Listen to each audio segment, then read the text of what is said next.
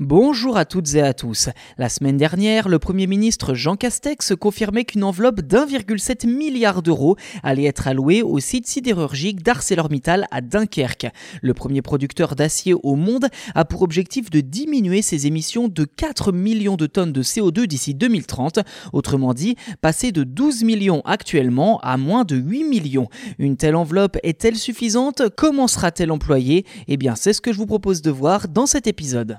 Concrètement, deux des trois hauts fourneaux du site de Dunkerque seront remplacés avant 2030 par des unités capables de fonctionner à partir d'hydrogène, ce qui devrait permettre une réduction de 35% des émissions de CO2.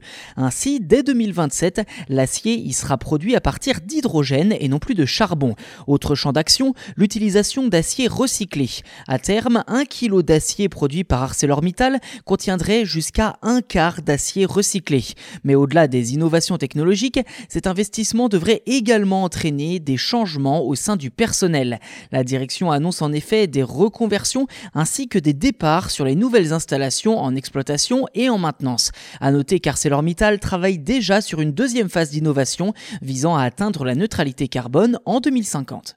À noter que c'est le Dunkerquois tout entier qui entame une mutation profonde, pas uniquement menée par ArcelorMittal, car en effet l'installation prochaine d'une gigafactory de batteries électriques de la marque Vercor, jeune start-up grenobloise d'ici 2024, montre bien qu'après avoir été l'épicentre de l'industrie française, le Nord se convertit désormais en centre névralgique de l'industrie électrique, à la fois française mais aussi européenne.